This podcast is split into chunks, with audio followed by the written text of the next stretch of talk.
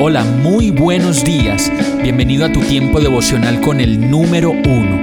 Qué alegría saludarte con la certeza de que Dios está obrando en tu vida su perfecta y buena voluntad, ya sea porque estás aprendiendo de un momento difícil o porque estás disfrutando de su amor a plenitud con paz y tranquilidad. Llegó la hora de tomar tu Biblia, pues de seguro Dios te va a hablar, te va a reconfortar y lo mejor de todo, te va a dar las respuestas que estabas buscando. ¿Qué esperas? Vamos, súbete de una vez en este pequeño pero eterno vuelo devocional con destino al cielo. Y el mensaje de hoy se llama Si conoces a Dios, apártate de la maldad. Segunda de Timoteo 2.19 dice, Sin embargo, la verdad de Dios se mantiene firme como una piedra de cimiento con la siguiente inscripción. El Señor conoce a los que son suyos, y todos los que pertenecen al Señor deben apartarse de la maldad. En los versos anteriores, esta palabra de Timoteo nos dice que las conversaciones necias, grotescas, ambiciosas, desmedidas, de doble sentido y las conversaciones que distorsionan la verdad se propagan como el cáncer o como la gangrena, y eso quiere decir que no traen nada bueno más que muerte y división. Y ante esta realidad, podemos entender que aunque haya multitudes que sigan estas prácticas y a estos mentirosos, la invariable verdad de Dios permanece, es inamovible y nunca se debilita, pues si obedecemos la verdad de Dios, llevaremos una vida que le agrada.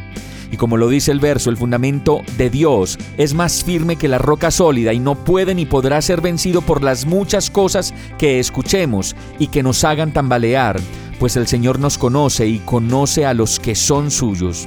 Nos conoce y no le podemos ocultar nada de lo que somos, y por eso nos invita de nuevo lleno de amor y nos dice, apártate de la maldad. No tengas nada que ver con ella, ni con la ambición, ni con la idolatría, ni con tu propio ego, ni mucho menos con el espejo de la comparación con los demás, pues yo te conozco y tengo un camino seguro para ti porque te amo y eres ante mis ojos precioso y digno de honra. Vamos a orar. Te amo Dios, te amo. ¿Cómo no acercarme a ti para que me muestres el camino y para que despejes todas mis dudas y mis temores? Te pido perdón por compararme y por dudar de tu propósito para mi vida. Gracias por ser mi roca firme, mi sustento y mi libertador. Me conoces más de lo que puedo imaginar y aparte de eso, me amas. Tú sabes cuánto anhelo y quiero con determinación alejarme de todo lo que me hace mal y de toda maldad, pero sé que solo no lo puedo hacer. Ayúdame, Señor, enséñame y muéstrame lo que debo hacer y las maneras de hacerlo y de lograrlo. Y todo esto te lo pido agradecido, confiado y dichoso de que tú estás obrando tu perfecta voluntad en mi vida, en el nombre de Jesús. Amén. Hemos llegado al final de este tiempo con el número uno.